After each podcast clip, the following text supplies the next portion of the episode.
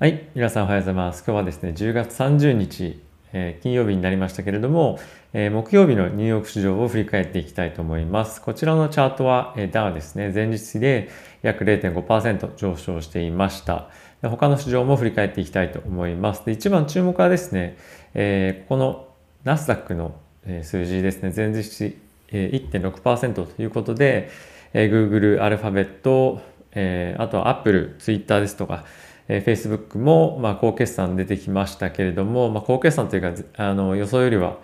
えーいい数字が出てきたんですけれども、まあ、ちょっと詳細に関しては後ほど一緒に振り返っていきたいと思います。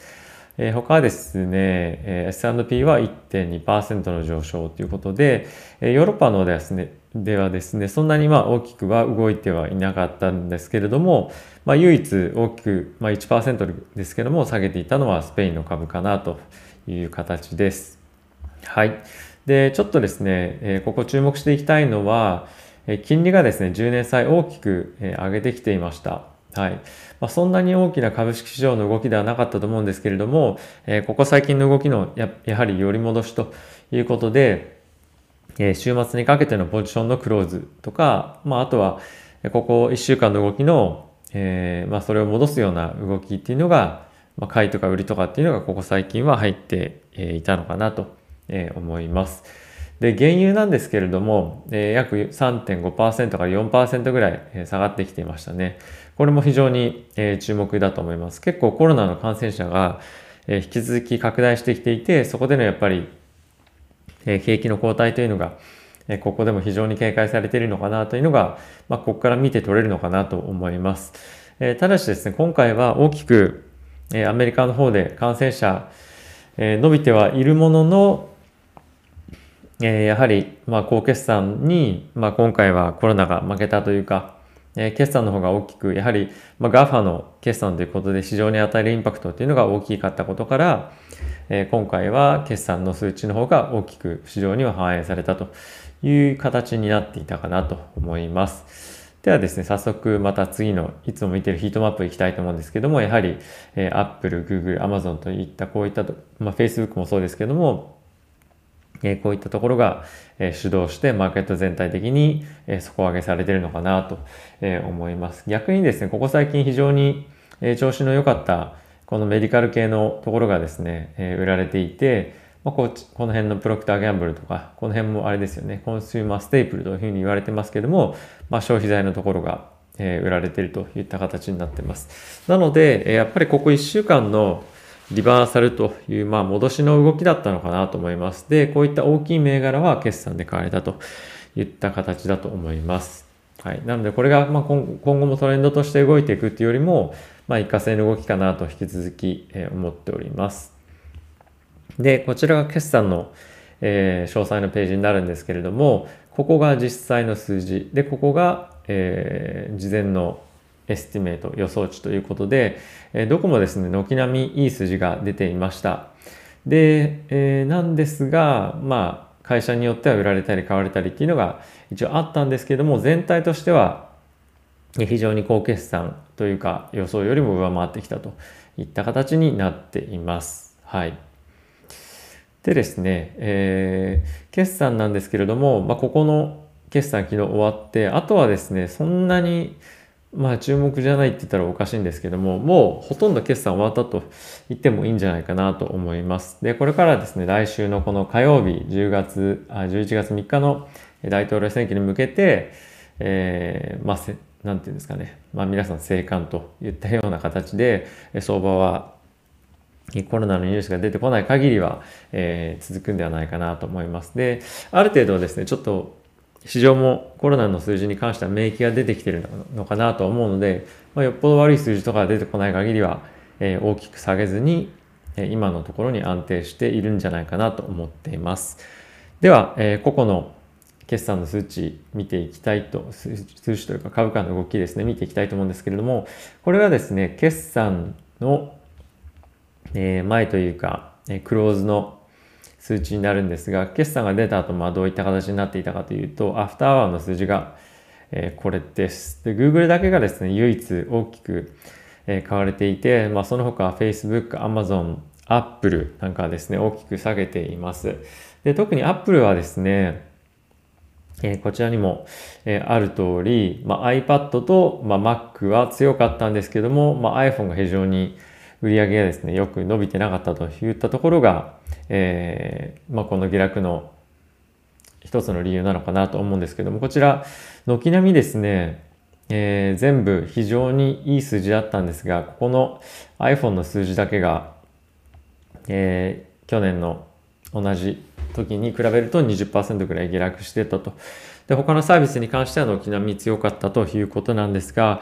あ決算全体的に数字良かったのに厳しいなっていう感じですよね。特に今回の iPhone の売り上げの下落っていうのは 5G、5G 待ちっていうのがやっぱかなり強いと思うので、まあ、ここはですね、いろんなアナリストの発言見てても、えー、次の期は非常にいい決算が出てくると思うので、今逆に買い時なんではないかというような、え、ニュースも、え、出ていました。で、あとはですね、年末に向けて、えー、アップルはですね、えー、続々と、フィットネス系ですとか、いろんなサービスローンチする予定ではあるので、次の決算はですね、本当に強い決算が見込まれて、いくんではないかなと個人的にも、思っています。なのでまあ今はですね、いい買い時なんじゃないかなっていうのはまあ僕も賛成かなという印象です。はい。で次はですね、えアルファベット、Google なんですけれども、こちら唯一と言っていいほど、えー、アフターアワーでいい決あのいい動きを見せていた銘柄なんですけども、こちらですね、売上も大きく、えー、伸びていて、まあ、この1株当たりの売上というところがですね、この16.4っていうのが、えー、Google の数字だったんですけども、予想が11.3ということで、えー、かなりいい数字ですね。4割ぐらいは良かったんじゃないかなと思います。であとはですね、その他細かく見ていくと、まあ、Google クラウドからも、え、YouTube からもですね、非常にいい数字が出ていたのと、まあ、あとはですね、この traffic acquisition cost といったことで、えー、非常にいい数字が出ていました。はい。まあ、全体的に、えー、Google, Google はですね、この、まあ、広告の収入というのが非常にいい数字が出てまして、えー、コロナからの、まあ、リバウンドっていうのも非常によく見られたので、まあ、今後も継続してもう一回、えー、売上がですね、伸びてくるんじゃないかというような、まあ、推測もあって伸びています。で、ちょっとですね、驚きなのが Twitter ですね。これ、あの、ちょっともう数字の方行ってみたいと思うんですけども、直接。で、予想よりもですね、非常に良かったんですね。予想はたったの1株あたりの売上6セントだったんですけど、19セントでした。あの、実際が。で、売上もですね、えー、なんですか、予想よりも3割ぐらい良く、良かったんですけども、まあ、今回ツイッターが下落した理由っていうのは、えー、アクティブユーザーが減っていたと。アクティブユーザーの予想っていうのが、1億9500万人という数字だったんですけども、実際が1億8700万人といったこともあって、今後の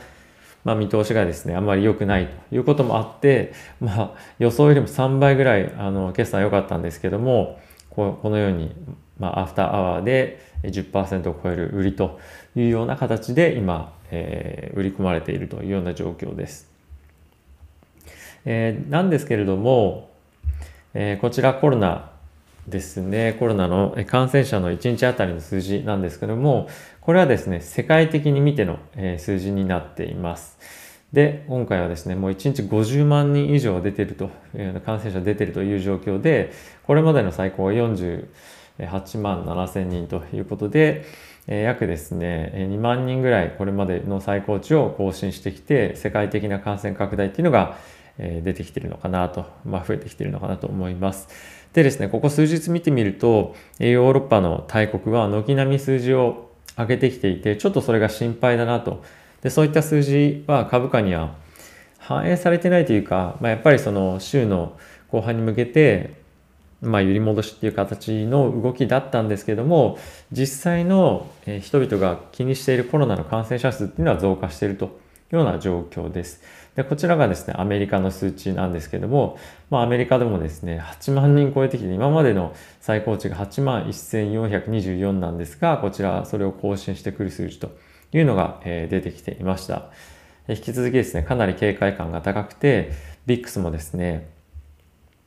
多少は下がったんですが、まあ、この37.59という数字で大きく緊迫感がまだまだ高まっている数字が引き続きえ見られるんじゃないかなとえ思っています。はい。で、やっぱですね、今回あの、決算見ても思ったんですけど、その決算がいいかどうかっていうよりも、本当にそのアップルなんかは特に iPhone が売れてないよねとか、まあ、そういう細かいところに非常に目がいってるなというのが印象でした。えー、ここ最近見てもわかる通り、決算どこもいいですよね。その、予想よりも悪かったっていうところの方が圧倒的に少なかったにもかかわらずもうそういった状況がまあ目に見えているからなのか細かいところの数字っていうのがえよく見られてるなと。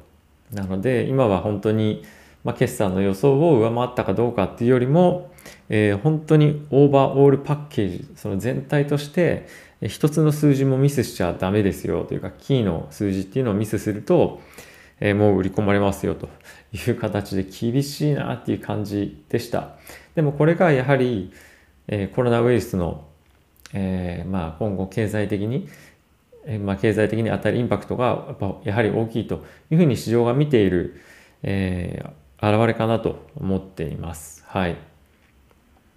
で、明日以降、えー、金曜日、まあ今日金曜日です。まあ今日以降ですね。今日以降なんですけども、えー、大統領選挙までは落ち着いた動きになると、えー、思ってますし、引き続きコロナに関しては悪いニュースが、えー、どんどん出てくると思います。今日のですね、また6時から僕、夜です。夜の6時から、えっ、と、感染症の、まあ今、リーダーと言っても過言ではないドクター・ファウチさんの、え、コメントをですね、動画にしたものをアップするんですけども、まあ、簡単に言うと、まあ、今後数ヶ月今の状態が続くと、まあ、ものすごく悪い状況に陥ることはもう明らかだという形のコメントも、えしていたのでやはりですね今後も、えー、コロナの数値っていうのは上がってくるんじゃないかなと個人的にも思っていますし、え実際に対応っていうのはそんなに早急に大統領選大統領選挙の結果を、えー、終わってももしくはえー、ていうんですか、その前でもしっかりと行われることはないのかなと。まあ今、トランプ大統領で、えー、注力されているのは、まあ、経済活動ということだと思いますし、まあ、これがバイデンさんに切り替わったとしても、やはりですね、選挙後はそんなにすぐには政策政策転換できないことから、なかなか数値の改善っていうのが今の段階から、えー、水準からしていくのは難しいんじゃないかなと、えー、思っています。なので、まあ、今日だけは非常にいい高決算で、全体的にマーケット上がっていきましたけれども、引き続き警戒感を持って市場に挑めればいいのかなと思っております。今回、ま決算の内容に周知してしまいましたけれども、終始してしまいましたけれども、ま、明日以降はですね、もう少しいろいろニュース出てくると思いますので、そういったところの配信に努めたいと思います。ということで、え、皆さん、朝の貴重なお時間ありがとうございました。えっ、ー、とですね、えー、これからお仕事皆さん、まあ僕もですけど行かれると思うので、えー、ぜひお気をつけて行ってください。えー、では、え今日も一日良い一日、今日も良い一日をお過ごしください。失礼します。さよなら。